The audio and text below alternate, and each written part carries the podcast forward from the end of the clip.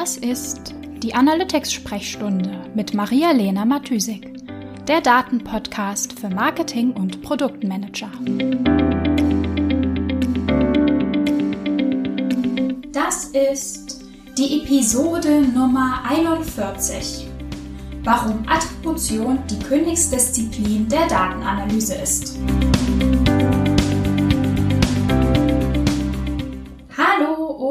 Herzlich willkommen zu einer neuen Episode der Analytics-Sprechstunde.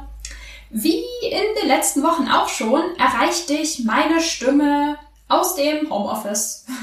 Alles soweit beim Alten, ähm, aber ich habe mir für diese Episode ein neues Mikro ausgeliehen, um mal zu schauen, ob äh, das vielleicht die Soundqualität ein bisschen besser macht.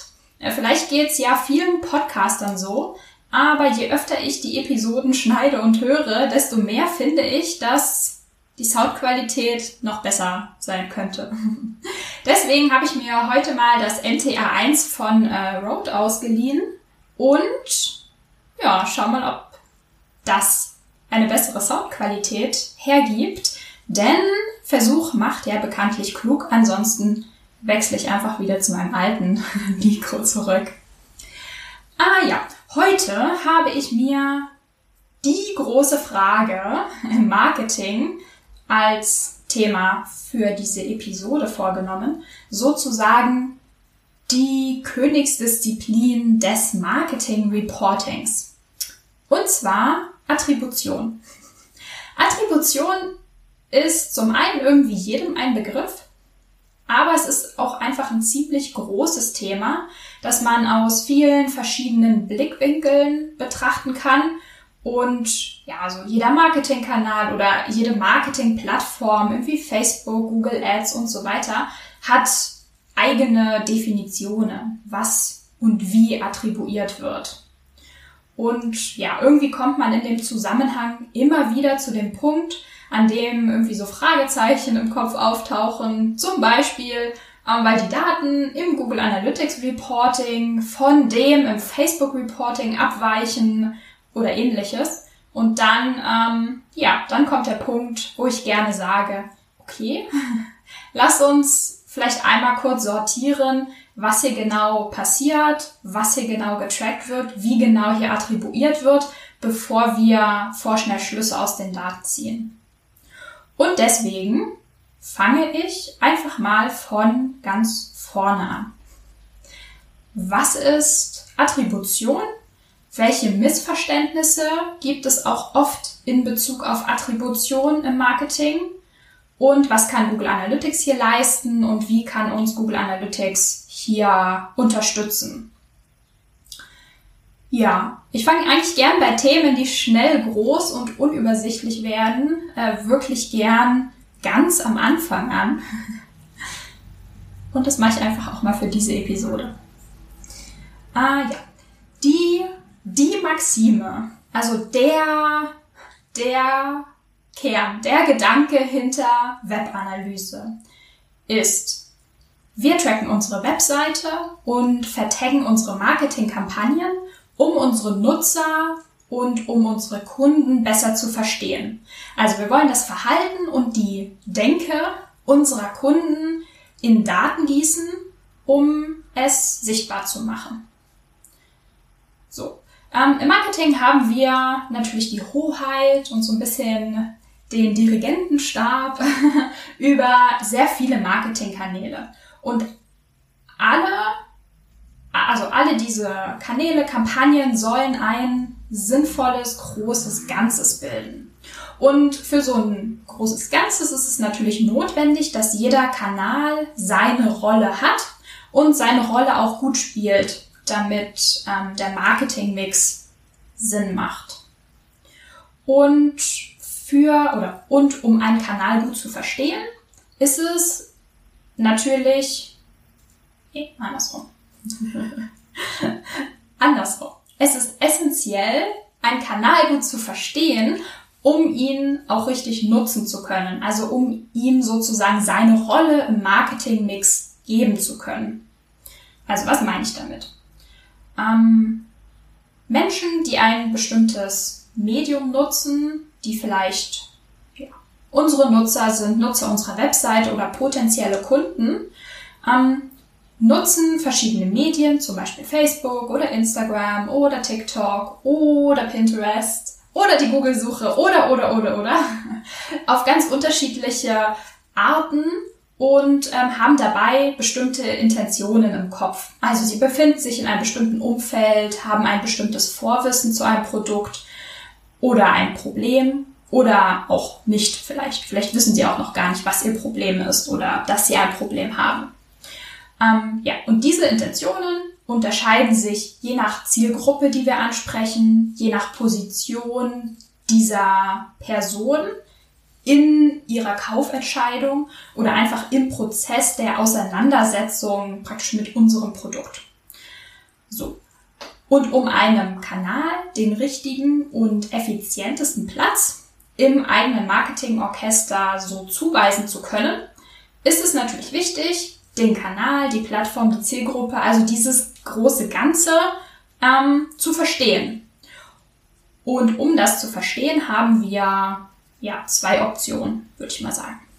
Erste Option, unseren gesunden Menschenverstand. Tada! Auch im digitalen, datengetriebenen, analytischen Marketing macht es Sinn und ist super wichtig, immer zu hinterfragen und sich Gedanken darüber zu machen, wer sind meine Kunden, wie denken meine Kunden, sich in seine Kunden reinzuversetzen, welche Probleme haben meine Kunden, was wissen meine Kunden. Ähm, ja, alles können uns nämlich die Daten hinterher nicht verraten. Das hat unterschiedliche Gründe, warum Daten nicht alles wissen. Zu denen sage ich auch nachher noch was.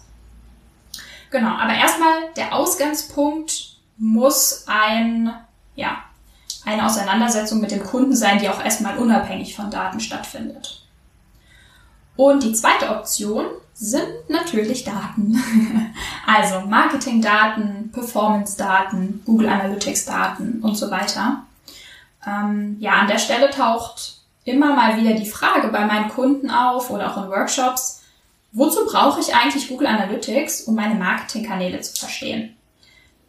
Google Analytics hat häufig so den Ruf, ähm, ja, dabei zu helfen, eine Webseite zu optimieren und genau, und so ein bisschen Aussagen darüber zu treffen, was machen denn die Leute auf der Webseite. Aber vom Marketing ist es meistens noch ein, ja, sag ich mal, noch ein Stück entfernt. Und gerade für so Disziplinen wie Attribution, die jetzt natürlich ein sehr, sehr stark, ähm, ja, ein Thema ist, was sehr, sehr stark auf Seite der Marketingkanäle liegt. Genau. Also klar, Google Analytics hilft uns definitiv, das Verhalten auf der Webseite zu verstehen und ähm, wer alles auf der Webseite ist und was da gekauft wurde und so weiter. Und genau diese Informationen von der Webseite brauchen wir, um zu wissen oder um beurteilen zu können, ob unsere Marketingkampagnen überhaupt erfolgreich sind.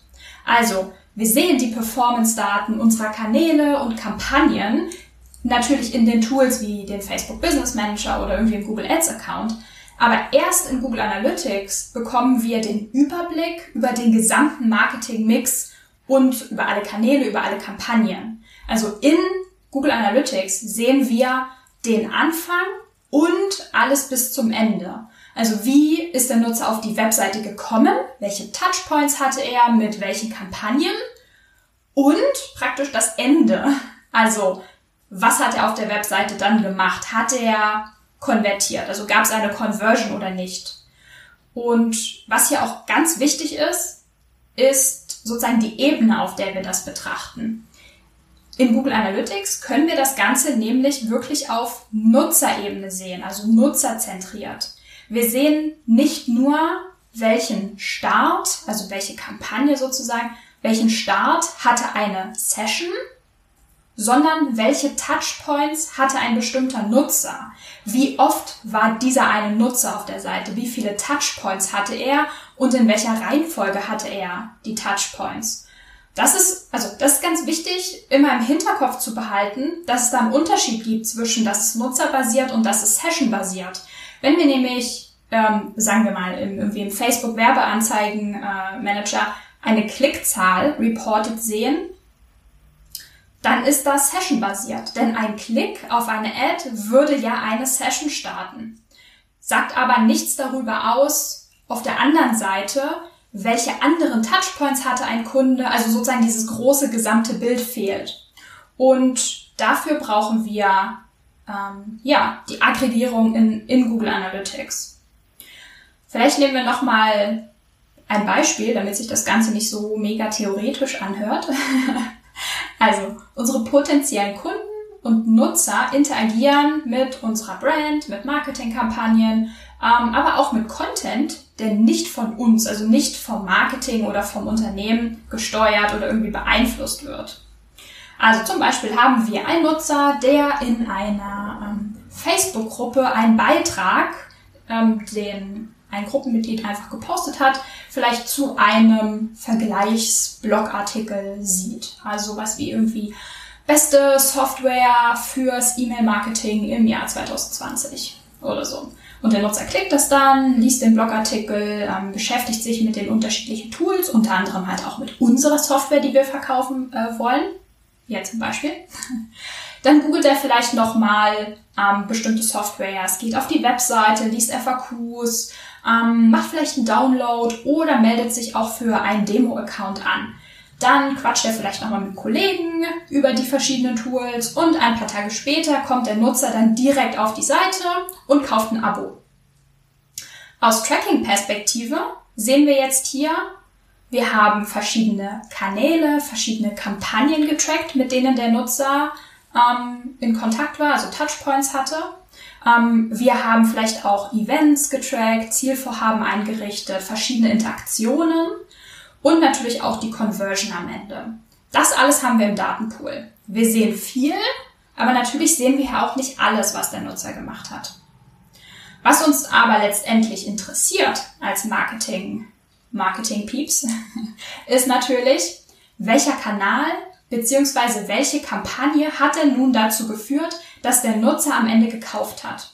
Also welche Kampagne sollte mehr Budget bekommen? Wo wäre unser Budget vielleicht am effizientesten eingesetzt? Und diese Zuordnung von Conversions beziehungsweise auch von einem Conversion-Wert, also einem Euro-Wert, sag ich mal, bei einem Kauf, diese Zuordnung zu dem Kanal, der dafür verantwortlich war, dass der Nutzer tatsächlich diese Conversion durchgeführt hat. Das ist die Attribution. Und ab jetzt wird es auch eigentlich schon immer haariger. Denn diese Frage, also welcher eine, in Anführungszeichen, Kanal war's, ist halt eben nicht so schwarz-weiß zu beantworten. Und natürlich ist nicht ein einzelner Kanal, sag ich mal, schuld an der Conversion, dass der Kunde am Ende gekauft hat, sondern die Frage sollte vielmehr lauten, welcher Kanal hat zu welchem Grad zu der finalen Conversion beigetragen. Also welcher Kanal bekommt wie viel Prozent vom Fame, einen neuen Nutzer akquiriert zu haben. Und dieses Finden von den richtigen Prozentwerten ist dann die Attributionsmodellierung. Also sozusagen das Finden eines Modells für die Zuordnung von Conversion, von einer Conversion zu den verursachenden Kanälen oder Kampagnen. Und genau, also hier ist nochmal super wichtig zu verstehen, dass es auch keine eindeutig wahre Antwort auf diese Frage gibt, welcher Touchpoint hat tatsächlich wie viel zu der Kaufentscheidung am Ende beigetragen. Intuitiv erscheint es natürlich auch super einleuchtend, würde ich sagen. Also das sieht man ja auch an den eigenen Kaufentscheidungen. Kann man hinterher sagen, welche Marketingkampagne oder welche Facebook-Ad oder welchen Newsletter, den ich bekommen habe, hat jetzt wie viel genau dazu beigetragen, dass ich am Ende dieses Produkt gekauft habe. Das kann man natürlich nicht, das kann man selber nicht und das würde man irgendwie auch nicht ernsthaft behaupten, dass das möglich ist, da so eine finale Antwort drauf zu finden. Aber im Marketing Reporting hätte man natürlich immer gerne eine eindeutige Antwort und man hätte es ganz gern, dass die Daten einem die Wahrheit praktisch, die eine Wahrheit offenbaren. Soll heißen, für die Marketing-Attribution wählen wir am Ende immer ein Modell aus, das wir für das Beste halten. Also das, wo wir denken, dass es am besten unsere Kundendenke und den Kaufprozess und den ganzen Entscheidungsprozess abbildet. Wie das immer so ist bei Modellen, siehe auch äh, in wissenschaftlichen Arbeiten, Modelle sind einfach Vereinfachungen der Realität. Sie sollen uns helfen, die Realität abzubilden und zu verstehen und auch neue Erkenntnisse für Entscheidungen, für zukünftiges Handeln irgendwie zu finden.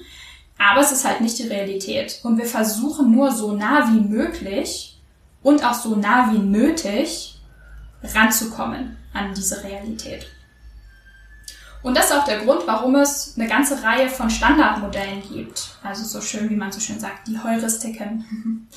Die haben dann entweder so bildliche Namen wie ähm, das Badewannenmodell oder super nüchterne Namen wie linear oder einfach Time Decay, um jetzt mal die Google Analytics Benennungen dafür zu nutzen. Andere Analytics Tools haben da auch mal andere Namen. Genau, diese Modelle vergeben den Marketing Touchpoints, die wir getrackt haben und äh, die ein Nutzer vor einer Conversion hatte, ganz einfach fixe, vordefinierte Werte, sag ich einfach mal so. Also zum Beispiel ein lineares Modell oder in einem linearen Modell würden alle Kanäle einen gleichen Anteil am Fame sozusagen bekommen. Also, wenn der Nutzer fünf Touchpoints mit Marketingkampagnen oder Marketingkanälen vor seiner Conversion hatte, bekommt jeder Kanal oder Kampagne praktisch 20% vom Fame oder 20% vom Wert dieser finalen Conversion zugeordnet. Sodass man sagt, okay, der eine Kanal hat, sag ich mal, 20% von den 100 Euro, die da ähm, gekauft oder ausgegeben wurden, verantwortet. Also kriegt er sozusagen 20 Euro Erfolg zugeordnet, also attribuiert. Genau. Oder was noch, was es natürlich noch gibt, ähm, zum Beispiel, dass der erste und der letzte Touchpoint jeweils 20% bekommen und die übrigen ähm, 60% werden auf die anderen Kanäle, also auf die Touchpoints, die zwischen dem ersten und dem letzten ähm, stattgefunden haben, verteilt all diese, hinter all diesen Modellen steckt wieder, wie ich auch schon am Anfang meinte, steckt erstmal ähm, ja so gesunder Menschenverstand dahinter. Es gibt sozusagen für alles eine Theorie und eine Logik, warum diese Marketingmodelle Sinn machen könnten. Ähm, zum Beispiel im Badewannenmodell sagt man, okay, der erste Touchpoint, den jemand mit einer Brand hatte, ist sehr wichtig, weil er erstmal die Aufmerksamkeit erregt hat und sozusagen die Brand das Produkt in, ja, in den Aufmerksamkeitsbereich ähm, des potenziellen Kunden gebracht hat. Und der letzte Touchpoint ist auch sehr wichtig, weil er sozusagen dann den Anstoß gegeben hat, das tatsächlich zu kaufen. Und genauso kann man halt auch andere Argumentationen finden, auch zum Beispiel für ein lineares Modell, dass alle ähm, Touchpoints gleichwertig sind. Genau, und es gibt aber natürlich auch datengetriebene Attributionsmodelle, die nicht so, sag ich mal, fixen vorgefertigten Modellen folgen, sondern versuchen aus der Masse aller Nutzer und aller Touchpoints, da, praktisch dynamisch mehr oder weniger, das bestmögliche Modell zu ermitteln.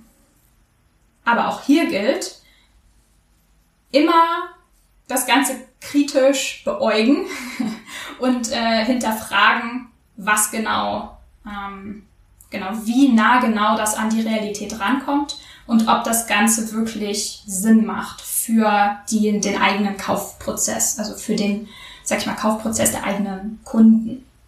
Und genau, auch datengetriebene Attributionsmodelle sind eine berechnete, auf Daten basierende Annäherung an die Realität. Und ähm, ja, hier setzen auch einige Kritiker der Attributionsmodellierung an. Ähm, klar, Attribution ist ähm, super wichtig und ich glaube, die wenigsten Marketing-Teams kommen ohne Attributionsmodellierung aus. Und selbst wenn man ähm, die Standard-Reports von Google Analytics nutzt, macht man schon Attributionsmodellierung. Ohne geht's einfach nicht. Es ist immer irgendwie da, wenn auch ähm, zum Teil, sag ich mal, sehr basal. Aber es gibt halt auch Kritiker. Alles hat seine Kritiker wahrscheinlich.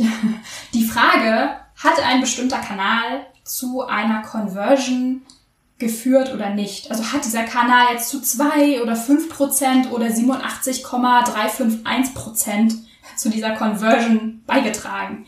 Die kann halt nicht eindeutig beantwortet werden. Oder um um es genauer zu sagen, es ist natürlich theoretisch, hypothetisch möglich, diese Frage ein eindeutig zu beantworten.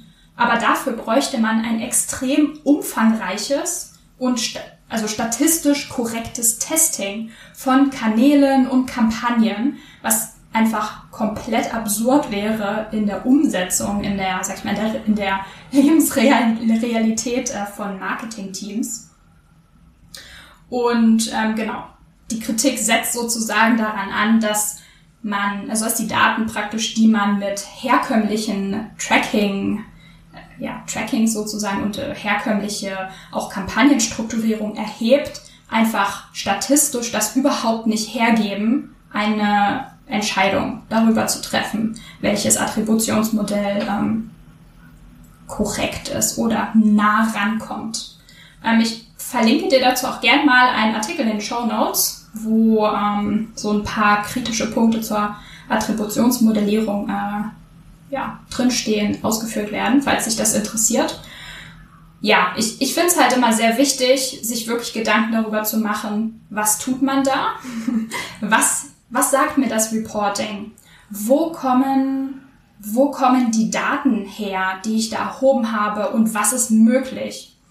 Und mit welcher Präzision am Ende auch. Genau, also halten wir fest.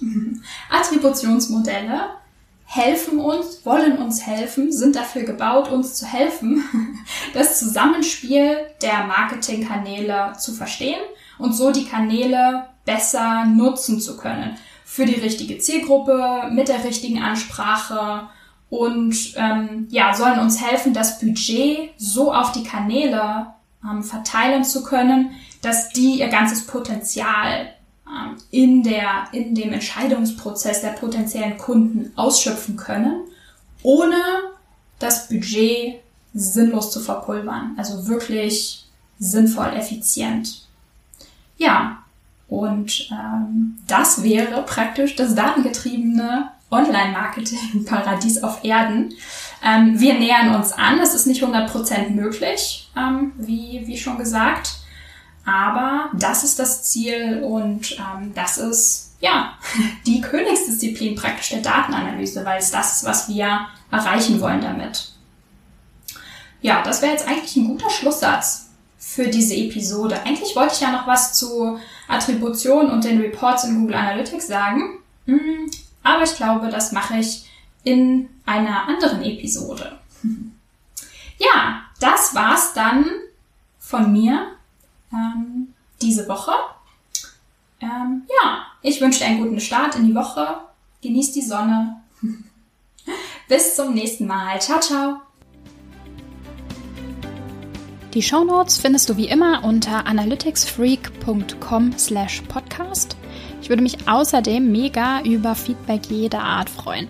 Also schreib mir gern eine Mail an maria at analyticsfreak.com oder über meine Social Media Kanäle.